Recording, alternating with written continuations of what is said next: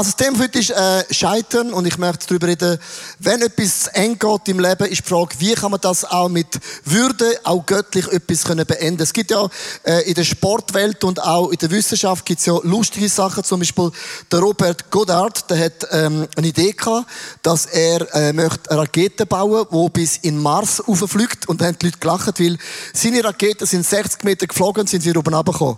Und die haben alle gelacht, quasi der, der Spott von der ganzen Nachbarschaft. Und er gilt als der Vater vom, äh, vom, Ru äh, äh, vom Ruhm, Fahrzeitalter, wo das eigentlich losiert hat. Der andere Mann, der Tiger Woods, ähm, der erste Mann, der mit Sport eine Milliarde Geld verdient hat, bis zu der Scheidung.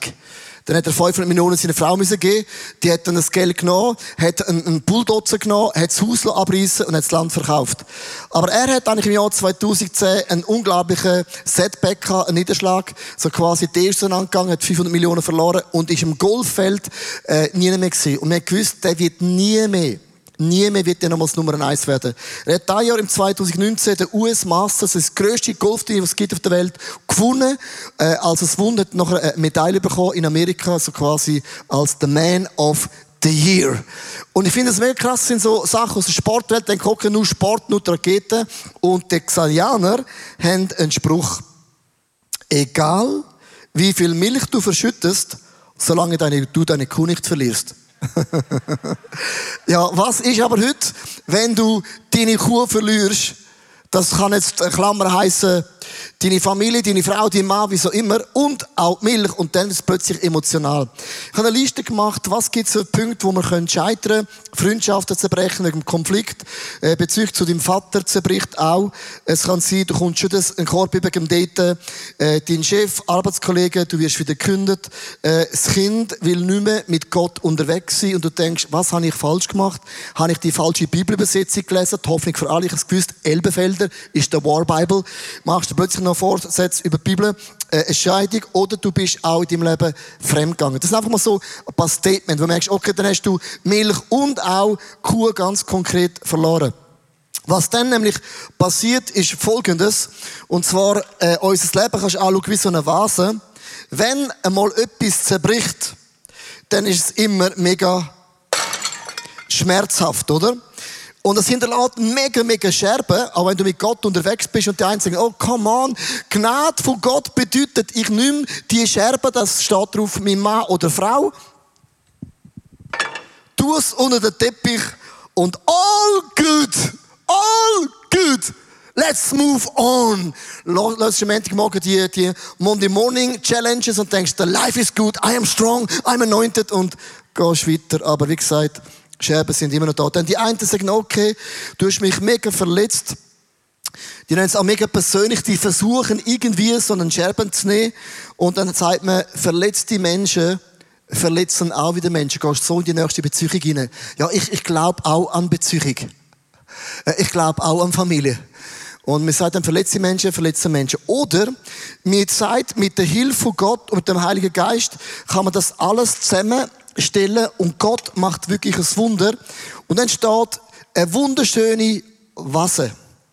In Japan ist das mega bekannt als, wir lieben das zusammen und dazwischen tun wir das mit Gold oder auch mit Silber zusammenheben. Und es gibt eine wunderschöne, kunstvolle Vase. Das haben wir schon gesehen? Unbezahlbar teuer. Wir so eine will heute annehmen. Das ist unbezahlbar teuer. Wir haben das nicht machen können. Aber das ist für mich ein Bild. Wenn Gott Sachen wiederherstellt, sieht es ähm, speziell aus, aber sehr, sehr wertvoll. Es heißt in 2. Korinther 4, Vers 7, diesen kostbaren Schatz tragen wir in uns, obwohl wir nur zerbrechliche Gefäße sind. So wird jeder kennen, dass die außerordentliche Kraft in uns wirkt, von Gott kommt und nicht von uns selbst. Also, wie gesagt, das Gefäß ist ein Bild von unserem Leben. Niemand von uns ist perfekt, aber Gott kann Sachen wiederherstellen, wo der göttliche Fingerabdruck so sichtbar ist, sagst, wow, this is amazing. Ich habe einen Punkt heute, und der heißt, hinfallen, aufstehen, Krone richten und weitergehen. All easy, oder? Wiederhol's nochmal. Hinfallen, easy. Aufstehen, easy. Krone richten, easy. Und weitergehen, easy. Mit anderen Worten, wenn Sachen passiert, es ist niemals das Ende von deinem Leben. Ich möchte heute eure Geschichte erzählen, wo für mich äh, einer von meinen Leidenschaftsmodellen geworden ist, weil auch in meinem eigenen Leben gibt es auch Scheitern, Freundschaften, die zerbrechen, was auch immer der Grund ist. Auch Leute, die aus dem ICF-Staff gehen. Die einen gehen sehr glücklich und die einen gehen sehr, auch sehr glücklich, dass sie gehen können. Und dann ist immer so quasi, ja, man hat etwas falsch gemacht. Und ich habe mich entschieden, es gibt ein Beispiel der Bibel, das uns hilft, können göttlich, siegreich können etwas beenden. Wie du etwas anfasst, das ist eine Sache, aber wie du etwas beenden zeigt dann effektiv am Schluss auch deine Visitenkarte in deinem Leben. Also es geht um den Abraham. Ich möchte es euch vorlesen, 1. Mose 13, 5 bis 6. Auch Abrahams Neffe Lot, der sich ihm angeschlossen hatte, war zu einem reichen Mann geworden. Achtung ganz kurz. Der Abraham ist zuerst im Land. Kleines Detail, aber entscheidend. Der, der Lot denkt, oh krass, der Abraham ist mega gesegnet, ich schließe mich ihm an und dann bin ich unter dem Windschatten, werde ich auch reich. Also, der Lot ist eigentlich ein Trittbrettfahrer, so sagt es Bibel. Er besaß Schafe, Ziegen, Rinder und eine große Anzahl von Zelten für seine Gefolgen. Darum gab es nicht genug Weideplätze für alle Viehhirten. Sie konnten unmöglich zusammenbleiben, zumal die Kananiter und die Peresiter noch im Land wohnten. Also du spürst schon, das Problem ist around the corner. Jetzt es ganz, ganz spooky. Erstens, gesteh dir die Scheiter ein. Das ist der allererste Punkt. Und liebe Freunde, es ist mega hart, wenn du merkst in deinem Leben, etwas ist zerschlagen. Man kann das wie nicht mehr herstellen.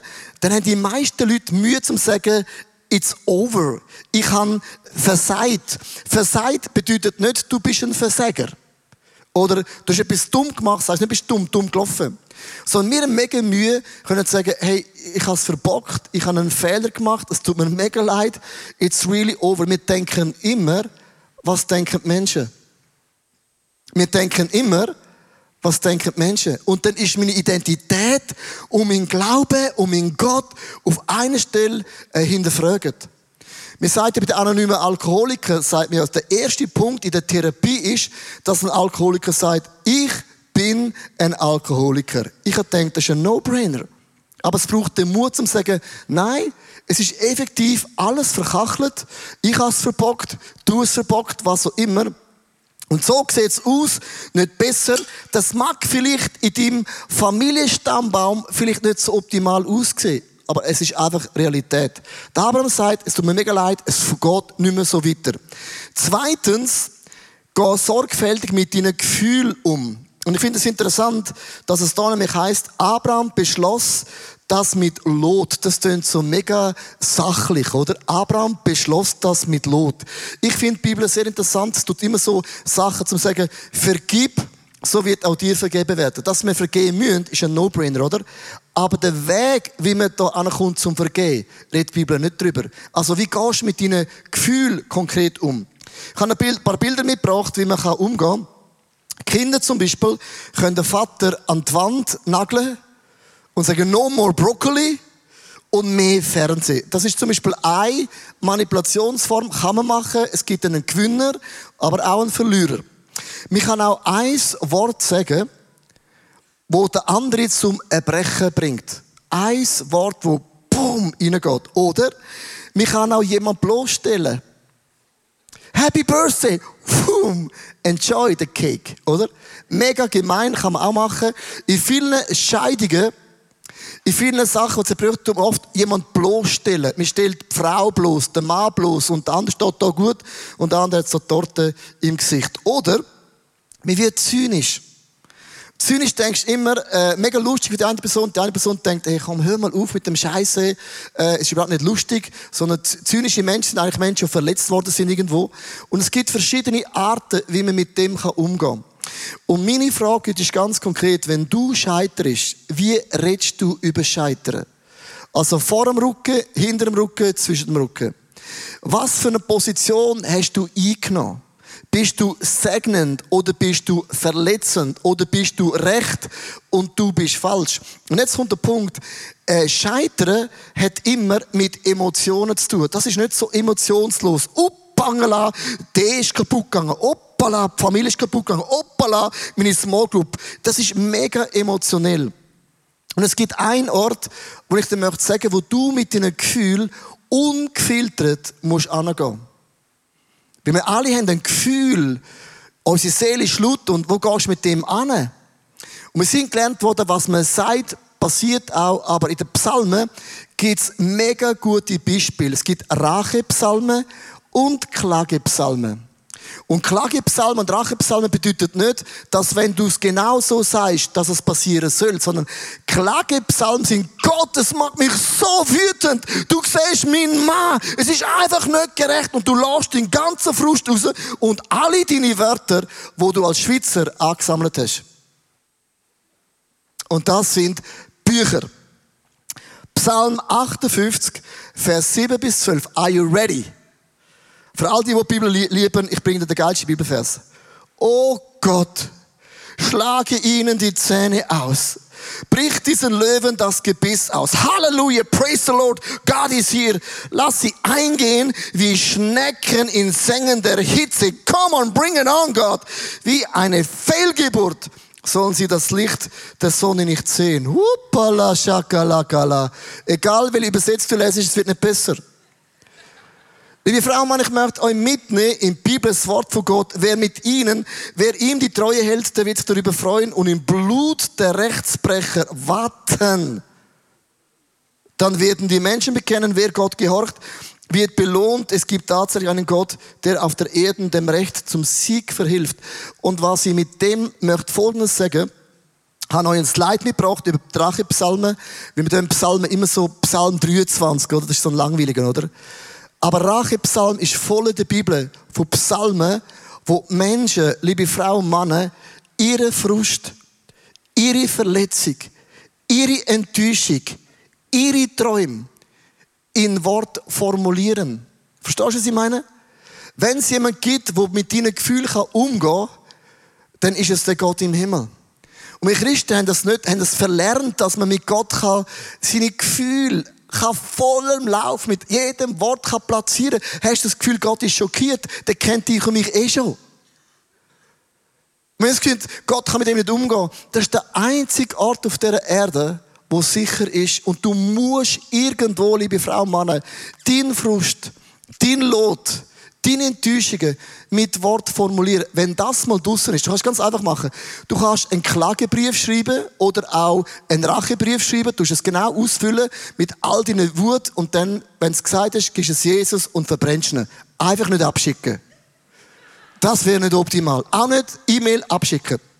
Sondern du musst Wirklich, ich sage, du musst, wenn du es nicht machst, dann gehörst du zu einem frommen Christen. Ja, ich habe dir vergeben. Und innerlich kocht es noch genau gleich. Hast es zwar gesagt, aber du lebst es immer noch nicht. Du brauchst einen Ort, wo du die ganze Frust kannst platzieren. Verstehst du, was ich meine? Das ist mega, mega wichtig. Dann definier eine Deadline. Warum musst du eine Deadline definieren? Der Abraham sagt, es ist besser, wenn wir uns trennen. Das Land ist nicht groß genug. Warum brauchst du eine Deadline? Es gibt ein Bild, und zwar aus der Brückenwelt. Es gibt ja die Brücke in Holland und auch in Amerika, wo zwei Brückenteile haben. Das heißt, haben wir das Bild an mit der Brücke? Das heißt, wenn du sagst, ich heb fest an meiner Ehe oder an meiner Small Group und du lässt dein Brückli ab, das ist ein Teil. Und die eine Person sagt nach 20 Jahren, nein, ich, ich will einfach nicht. So, ich baue eine neue Brücke. Dann stehst du dort und sagst, ich glaube und ich hebe fest und ich gebe nicht auf. Dann kannst du warten das Leben lang und bist einfach ein Brückli. Das heißt, es braucht in einer Versöhnung braucht es immer beide Teile und du hast nur deinen Teil in der Hand. Darum musst du immer überlegen, wie lange hast, hast du den Glauben, dass der Brückenteil auch kommt. Der Björn Schäfer hat auch Situation erlebt und er gewusst hat, was ist der Wille von Gott und hat sich entschieden, ich setze eine Deadline bis dort an und nicht weiter. Das ist seine Story. Hi, ich bin der Björn und genau heute vor einem Jahr waren wir immer noch felsenfest davon überzeugt als Family, wir gehen nach Amerika und gründen dort das erste ICF. Der Leo hat das ja sogar auf der Conference letztes Jahr announced, anonym. Ähm, und als dann im Frühling einfach keine Visas kamen und wir überlegt haben, ja, äh, was machen wir denn jetzt? Äh, we are ready to go, aber es kommen keine Visas, haben wir natürlich schon ein paar Fragen gehabt, die haben wir falsch gehört. Was hat Gott hier in den Ganzen vor? Und äh, was uns dann mega Klarheit gegeben hat, ist dann gemeinsam mit Jesus, mit unseren Leitern eine Deadline zu setzen und zu sagen, hey, wenn bis da keine Visas da sind, dann entscheiden wir einfach und gehen weiter. Das Ende vom Lied war, äh, bis dahin waren keine Visas da und jetzt sitze ich heute hier im Wohnzimmer in Frankfurt. Wir gründen ICF Startup Frankfurt. Wir gründen immer noch eine Kirche, aber an einem ganz anderen Ort. Und äh, ich will dich damit ermutigen. Ich habe immer noch Fragezeichen, da habe ich jetzt Gott richtig gehört. Wie war das alles? Was passiert noch in der Zukunft? Keine Ahnung. Aber ich weiß, wir sind jetzt hier am richtigen Ort. Wir können hier ein Riesensegen sein. Wir sind gekommen, um zu bleiben. Und diese Deadline hat uns geholfen, einfach wieder Klarheit in diese, in diese Unklarheit vor der Entscheidung zu bringen. Und ich will dich ermutigen, wenn du das auch brauchst, Klarheit in einer gewissen Entscheidung. Du hast das Gefühl, es geht irgendwie nicht vorwärts, setz dir eine Deadline. Come on. Eine Deadline ist mega wichtig. Es gibt Frauen und Männer, die sind geheiratet, der Mann ist fremdgegangen und die Frau wartet seit 15 Jahren, dass sie eh wieder gut kommt. Ich sage immer, wow. Ich sage nicht, dass Gott nicht macht, überhaupt nicht Punkt. Aber Gott kann nicht den Willen von dir beeinflussen. Gott kann aus dem Herzen schaffen, aber die Entscheidung liegt in unseren Händen. Und dann musst du einfach wissen, wenn dein Glauben ist, dass du wartest bis zum Ende vom Leben, dann ist es dein Glaube gewesen. Verstehst du mich? Aber wenn du sagst, nein, ich warte fünf Jahre, an dem Stichtag das nicht passiert, dann move on, weil es ist ja nicht das Ende von deinem Leben. Das nächste entscheide dich für eine segnende Haltung und jetzt wird es ganz, ganz krass in dieser Story. Weil es heißt, der Abraham als der Ältere, und du musst wissen, in der hebräischen Kultur geht es um Ehre, Vater und Mutter. Und der Abraham ist zuerst in dem Land gewesen. Der Ältere ist zuerst im Land und wird reich und der Nef ist ein, ist ein Trittbrettfahrer. Der Abraham sagt, entscheide du, wo du dich niederlassen möchtest. Wenn du das Land auf der linken Seite wählst, dann gehe ich nach rechts. Wenn du lieber nach rechts ziehst, dann gehe ich nach links. Denkst ja rechts oder links, äh, so was, rechts und links ist in der Schweiz beides gut. Links heißt Aargau, ist okay. Äh, rechts heißt St. Gallen, ist auch okay. Am besten bleibst du in Zürich. Aber, jetzt möchte ich so ganz kurz mitnehmen, äh, in das Bild, mir liest es so und denkt, ja, what's the problem? Weil es heißt im Vers 10, Lot betrachtete das Land genau, genau und sah das fruchtbare Jordanebene überall reich bewässert bis nach Zoar hin. Jetzt aber sah die Jordanebene aus wie der Garten Eden und das Niltal wie in Ägypten. Und der Lot schaut das Land an, ich habe ein Bild mitgebracht und sagt, wow, das ist krass. Verstehst du mich? Fruchtbar, ich nehme Kinder, ich nehme das Haus, ich nehme das Erb, ich nehme den Hund mit, wo du in die gebracht hast. Das ist, das ist, ich nehme die Kunden, die nehme ich mit. Verstehst du? Jetzt jetzt ganz konkret. Die Small Group, die ist immer noch mehr, nicht dir. Äh, verstehst du mich? Das ist ganz, ganz praktisch. Das ist, das ist eine Bedeutung in deinem Leben. Also für was kämpfst du? Und der Abraham sich umdrüllt, heißt nämlich so. Als der Ältere, wo schon da war, ist, ist das seine Perspektive.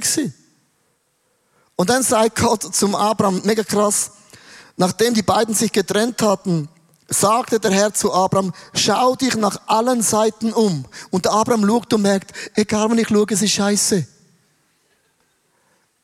Es gibt kein anderes Wort. Es ist einfach Kacke. Es ist nicht fair. Es ist nicht innere, honoring. Das Land, alles, was jetzt siehst, will ich dir und deinen Nachkommen geben für immer. Wow, cool, für immer. Für immer heißt irgendwann in der Zukunft. Verstehst du mich? Glauben heißt nicht das, was ich sehe, ist, sondern das, was Gott macht. Das heißt Glauben. Und Abraham steht da und sagt, das darf nicht wahr sein. Ich bin zuerst da gewesen. Es ist mein Land. Du schmarotze, du Lot. Und ich schaue mich um und das soll Gott mir geben. Und jetzt wird es ganz, ganz praktisch. Ich möchte das sagen, wenn auch immer du in deinem Leben scheiterst, du kannst ein Abraham sein oder ein Lot. Wähl. Die meisten kämpfen fürs Erb, kämpfen fürs Haus, kämpfen für Kinder. Schön für Kinder. Kämpfen, wer darf Kinder an? Wir kämpfen für Sachen, wo es keinen Gewinner gibt. Die Frage ist nur, bist du ein Gewinner in deiner Einstellung? Und in all meinen Meetings in meinem Leben, dort, wo Sachen sich scheitern, und ich habe vor zwei Jahren erlebt, wie ein, ICF sich entschieden hat, kein ICF mehr zu sein, und Leute haben genau geschaut, wie gehe ich mit dem um, und gesagt, hey, ich werde dich segnen. Ich werde dich durchtragen. Die Leute gesagt, warum? Ich, gesagt, ich bin der Abraham. Es geht nicht um die Kille, es geht um mich. Es geht um deine Visitenkarte. Ein, ein, ein, guter Coach hat zu mir gesagt vor vielen Jahren, wenn Mitarbeiter das ICF verlassen, kannst du deine Visitenkarte schreiben. Wie du umgehst, wie du redest, was du ihnen zahlst, definiert deine Zukunft. Bist du ein Lot oder bist du ein Abraham? Und das ist mega, mega hart, weil du merkst, das ist nicht fair. Es ist nie fair. Aber die Frage ist, Glaubst du, dass Gott ist dein Versorger? Glaubst du, dass Gott ist deine Gerechtigkeit? Glaubst du wirklich, dass Gott für deine Bedürfnisse kämpft? Und Gott kämpft besser. Wo der Jakob mit Gott kämpft, sagt Gott zum Jakob, du kannst schon kämpfen, aber ich gewinne immer. Und weißt du, wer gewonnen? Du glaubst es nicht? Gott. Er gewinnt immer. Er hat noch nie verloren. Ist ein Winnerman. Es mag sein, dass der Teufel zur Zeit vielleicht Oberhand hat. Aber lest letzte Kapitel der Bibel. Gott sagt, ich gewinne. Und darum das Zwischenresultat, das Zwischenkapitel mag nicht immer fair sein, aber das Endresultat, oh my gosh, it's good. Und ich habe mich entschieden in meinem Leben, ein Abraham zu sein. Und es ist nicht einfach. Ein Abraham zu sein bedeutet, das, was mir eigentlich gehört, der Lot sagt, das gehört mir. Das will ich zu loslassen ich vertraue, dass Gott ist mein Versorger. Verstehst du mich? Du kannst heben oder loslassen. Beides ist eine Option. Wo der Lot das gute Land aussucht, hat er Sodom und Gomorra mit auf den Weg genommen. Und Sodom und Gomorra hat seine Frau umgebracht. Das ist in seinem Leben ein riesen Fluch geworden. Also wenn du kämpfst mit allen Bandagen für deine Kinder, für dein Haus, für dein Erb, und es ist jetzt mega, mega, mega tief. Du kannst schon kämpfen. Du wirst nicht gewinnen. Geld gewinnt nicht, ein Haus gewinnt nicht, das Recht gewinnt auch nicht. Wer loslässt und vertraut, hat in seinem Herzen Frieden geschlossen und der gewonnen. Und Abraham lässt los als ein gutes Beispiel.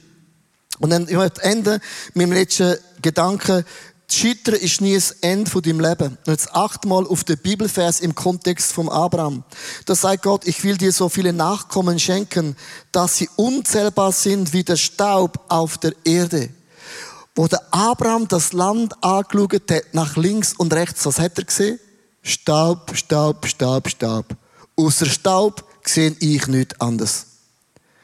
Gott holt ihm genau in seinem Bild, in seiner Situation ab und sagt, Abraham, das, was du negativ siehst, als nicht das Land, das fruchtbar ist, alles, was du siehst, werde ich Nachkommen geben und es wird unzahlbar sein. Mach dich auf den Weg und durchziehe das Land nach allen Richtungen, das ich dir geben will.